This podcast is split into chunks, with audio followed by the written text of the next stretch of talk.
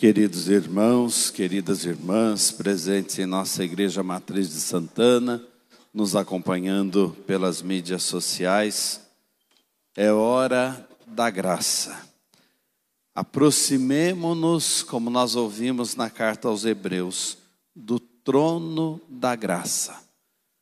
Aproveitemos este momento oportuno, deixemos as graças advindas do coração do nosso Deus caírem verdadeiramente sobre nós. E coloque de verdade aqui, aos pés da cruz de nosso Senhor, nesta hora da paixão, celebrando em comunhão com todo o mundo cristão. Coloquemos aqui nossas feridas, nossas chagas, nossas limitações, nossas fragilidades, nossas dificuldades, nossos problemas, nossos sofrimentos, casamentos em crise, enfermos, filhos que estão dando um pouco mais de trabalho, situações complicadas e desafiantes, obstáculos, enfim, aproximemo-nos do trono da graça do Rei Jesus. Aproveitemos verdadeiramente esta oportunidade que o céu nos dá através da liturgia da nossa amada igreja. Eu quero partilhar com vocês as últimas frases de Jesus na cruz. E me inspiro nesta fala no venerável cardeal norte-americano Fulton Sheen, que faz uma contemplação belíssima desses últimos momentos e das últimas palavras de Jesus na cruz. Quando aqueles que eram condenados à cruz estavam ali nos seus momentos finais, eles esbravejavam eles gritavam contra Deus e contra todos, amaldiçoavam o dia em que nasceram, chegavam a amaldiçoar o ventre que os geraram, ou então, no máximo, os que eram mais tranquilos começavam a pedir perdão pelas falhas cometidas mas numa grande revolta. E a situação era tal entre os criminosos colocados na cruz, que às vezes lhes tiravam a língua, para que parassem de gritar, de blasfemar, de esbravejar. Jesus, o que ele diz aí na cruz? Isso já nos chama atenção. Com certeza eles pensaram, vai ser mais um blasfemo. Vai ser mais um gritando contra Deus e contra todos e contra tudo. E vamos prestar atenção, porque durante a vida dele, ele disse que a gente precisava amar os inimigos. E durante a vida dele, ele disse que a gente deveria perdoar 70 vezes sete, perdoar sempre. E Jesus olha para os seus algozes e diz: Pai, perdoa-lhes, eles não sabem o que fazem. Olha a coerência de nosso Senhor. Esperavam uma reação como a reação de todos. Jesus morre perdoando. Pai, perdoai-lhes, porque eles não sabem o que estão fazendo. E de verdade ali, a ignorância acabou vindo a favor daquelas pessoas, porque aquelas pessoas não sabiam verdadeiramente que estavam matando o Filho de Deus. Aquelas pessoas não tinham consciência dos atos que estavam cometendo. É hora da misericórdia é hora oportuna, é hora da graça. Quantos que nos preocupam com respeito à salvação? Rezamos por tantas pessoas, às vezes de nossas casas, de nossas famílias. E talvez Jesus olhe para nós e diga: não fiquem tão preocupados assim, eles não sabem o que estão fazendo. E a ignorância, o não saber, vem a favor deles. E Deus tem um coração tão bom que na hora literalmente crucial ele nos recorda isso. Isso é pura bondade. E ali no Calvário, ele estava entre dois criminosos. Um representando a possibilidade de sair da ignorância e de conhecer a bondade. Outro representando aqueles que caíram no mal. Jesus, durante a sua vida, contou tantas histórias do joio, do trigo, das sementes do mal que são semeadas então nos nossos campos de trigais. Jesus falou de um juízo final onde iriam ser separadas as ovelhas dos cabritos Mostrou muitas vezes que neste mundo nós enfrentamos o mal, mas nós temos o que é bom e a gente tem que ter paciência e esperar com tempo para perceber o que é bom e o que é mal. Tudo isso está representado ali no Calvário. De um lado, um querendo descer para a terra. Se o Senhor é filho de Deus, salva-te a nós e ao Senhor mesmo. Desça da cruz e faça a gente descer também. Um queria voltar para o chão, o outro queria subir para o céu. E foi descobrindo isso nos últimos momentos. Foi um roubo certeiro da parte do bom ladrão.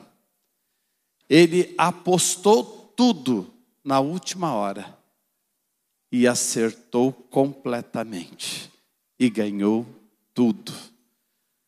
Eu disse a vocês, os algozes chegavam a tirar a língua dos condenados, mas não tiraram a língua de Jesus. E nem tiraram o coração de Jesus.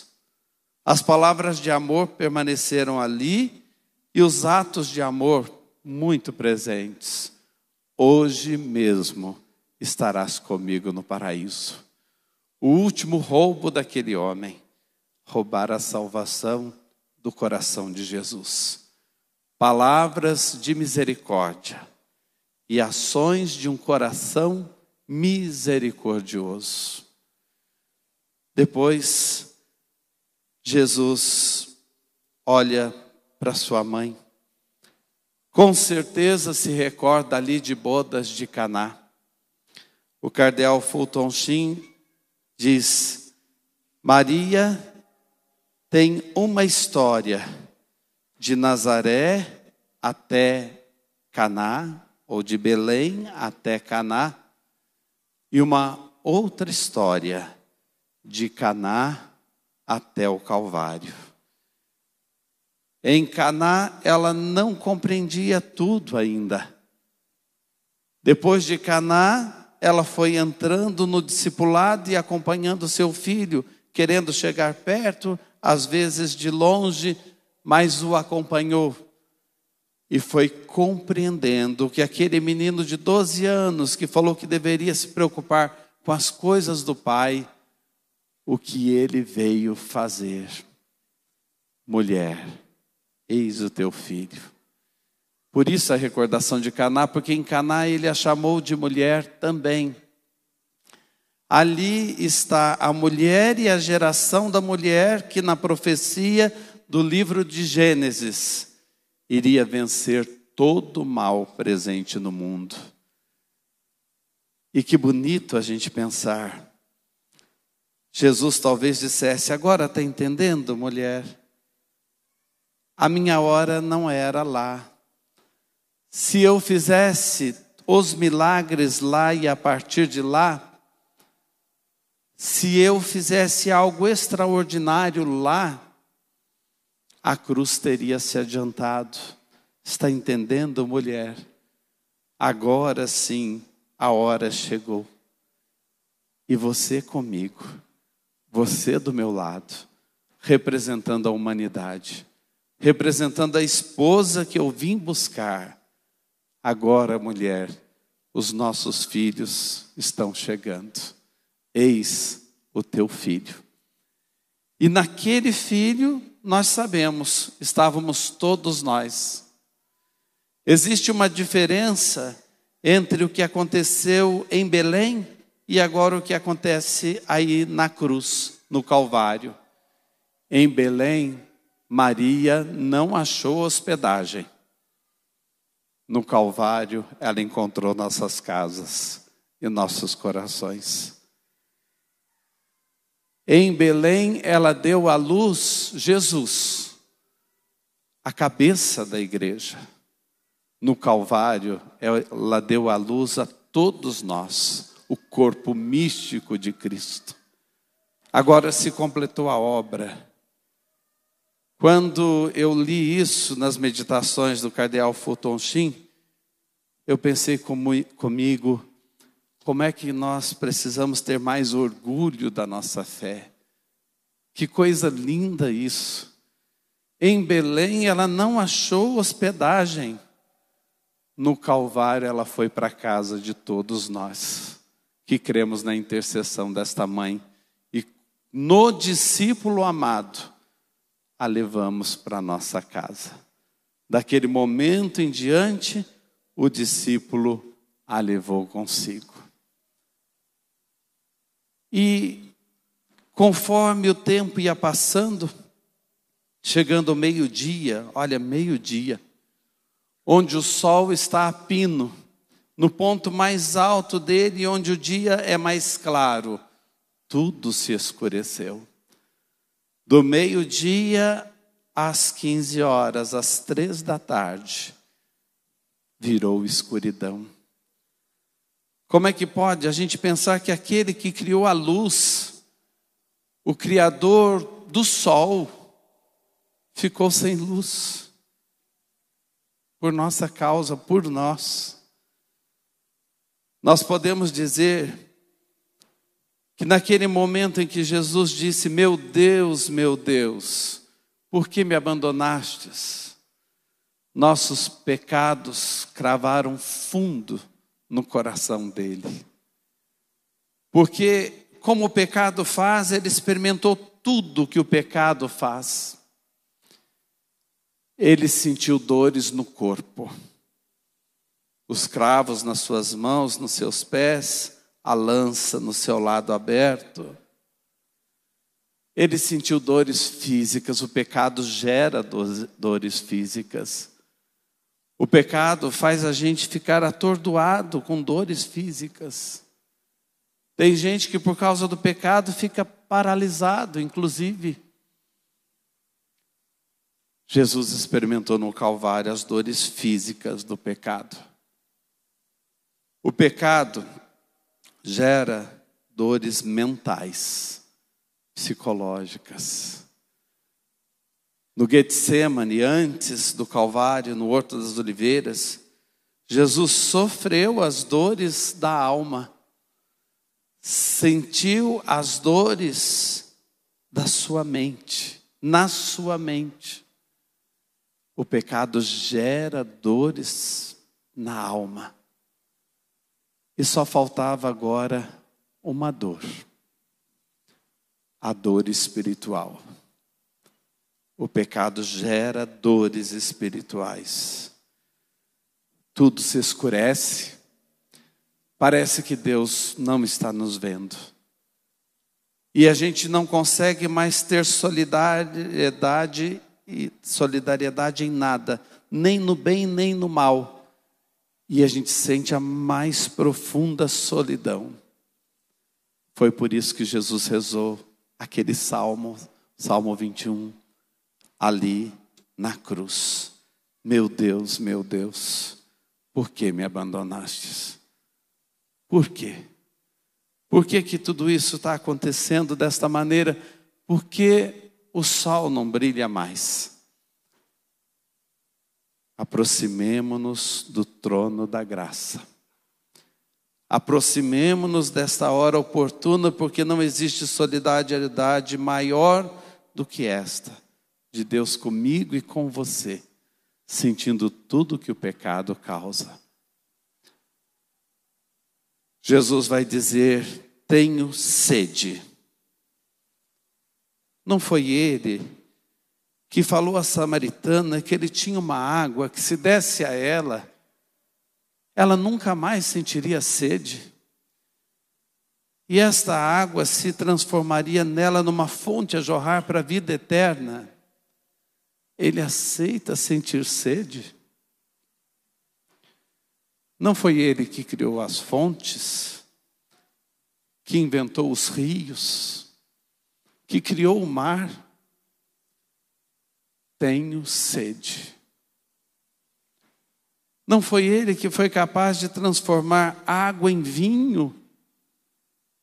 Agora oferecem a ele fel, oferecem vinagre. Só dá para a gente olhar para essa situação e dizer onde é que o amor chegou. E o amor é nu e cru. O amor real é assim. O amor de verdade faz sofrer. Aqui eu recordo a Madre Teresa de Calcutá e muitas vezes já disse isso a vocês. Quem nunca sofreu é porque nunca amou. O amor chega ali. Ele criou as fontes da água e agora passa sede. O amor chega aí. Como nós temos que agradecer tanto amor. E deixar que esse amor complete em nós a obra de salvação iniciada. E agora Jesus olha em torno a ele e com certeza, já tendo consciência de tudo, ele vai pensar: eu sou o novo Adão. Minha mãe, a nova mulher, é a nova Eva. Os filhos de uma nova geração estão nascendo. Eu desci todo o degrau que o Pai pediu que eu descesse para criar uma humanidade nova. Na véspera, como nós recordamos ontem, ele beijou os pés dos discípulos. Hoje ele está morrendo na cruz. E um novo mundo está nascendo. Tudo está consumado. E ele vai lembrar disso. Todas as profecias se cumpriram.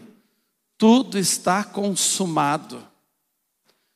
Meus queridos, mesmo para quem não crê, é impossível a gente pensar. Como não prestar atenção num homem chamado Jesus? Que deu a sua vida por um mundo novo, e que dois mil anos depois é lembrado. Estamos nos preparando para o ano 2033 e a igreja já está se preparando para o milênio da redenção. Vamos caminhar a partir do segundo milênio da redenção. Quantas coisas esse homem mudou no mundo através de vidas que foram entregues a Ele, que fundaram congregações, que fundaram hospitais, escolas, creches, orfanatos, fundaram associações, cuidam de pobres no mundo inteiro. Quanta coisa nasceu dali. Existe a obra da criação, ele cumpriu a obra da redenção e deixou nas mãos da igreja a obra da santificação. O nome dele é Jesus. E mesmo que a humanidade não queira, o nome dele perdura para sempre em nós, seus seguidores. Amados por ele e salvos por ele, tudo está consumado. E como alguém que sabe a que veio, E por que veio? Veio para se entregar por nós, cumpriu a sua missão, agora ele volta para o Pai. Ele retorna. Nós não voltaremos, nós estamos indo para o Pai. Nós estamos indo para o Pai. Ele voltou, porque ele veio de lá para nos conhecer, conhecer o coração de todos e de cada um, de cada uma, e levou um pouco de nós consigo e nos espera lá. Pai, nas tuas mãos eu entrego o meu espírito. Não tinha um jeito mais bonito dessa história terminar. Quem vive bem prepara o futuro. Não é a morte que abre para o futuro, é a vida que faz a gente vislumbrar o futuro que a gente vai ter. Quem se entregou durante a vida, no fim vai dizer amém ao Pai, se entregar ao Pai. E a partir da vida, o futuro de vida vai continuar. Amém.